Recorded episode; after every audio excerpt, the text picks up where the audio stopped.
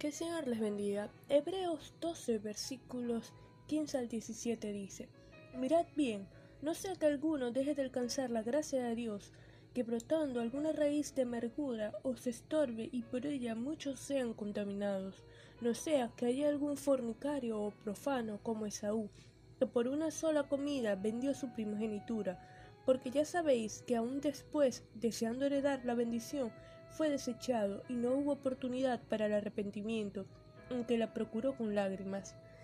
El autor del libro de los Hebreos exhorta a sus lectores y a nosotros a mirar bien, es decir, examinar cómo es nuestro andar, qué fruto estamos dando, no sea que por alguno que aún no ha alcanzado la gracia de Dios, o sea que no ha experimentado una genuina conversión, el tal se convierta en un ente contaminante.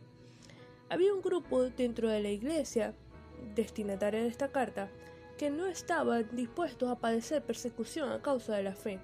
Son aquellos que prefieren una vida fácil, apartándose de Dios para satisfacer su propia carne.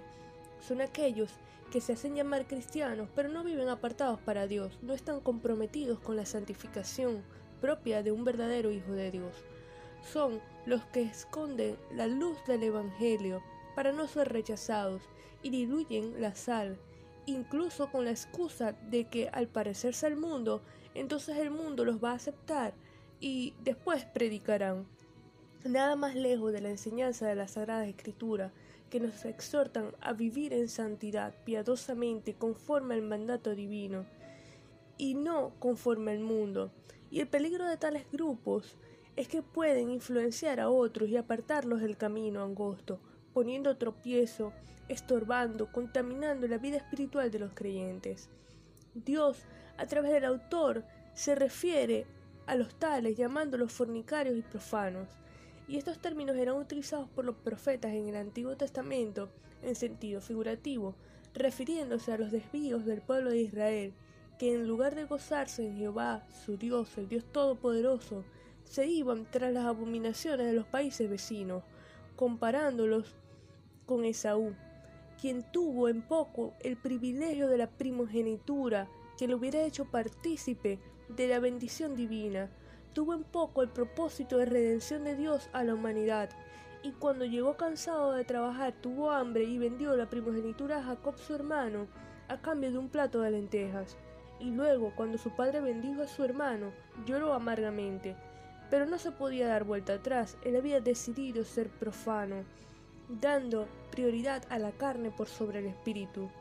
Lo más lamentable es que hoy muchos Esaú pueden parecer simpáticos, carismáticos, lograr seguidores, pero al no tener vidas arraigadas en el Señor se convierten en raíces de amargura, estorbando el andar de otros creyentes. Examinemos el fruto que estamos dando. Jesús dijo en Mateo 12, 34b y 35, ¿Cómo podéis hablar lo bueno siendo malos? Porque de la abundancia del corazón habla la boca. El hombre bueno del buen tesoro del corazón saca buenas cosas, y el hombre malo del mal tesoro saca malas cosas.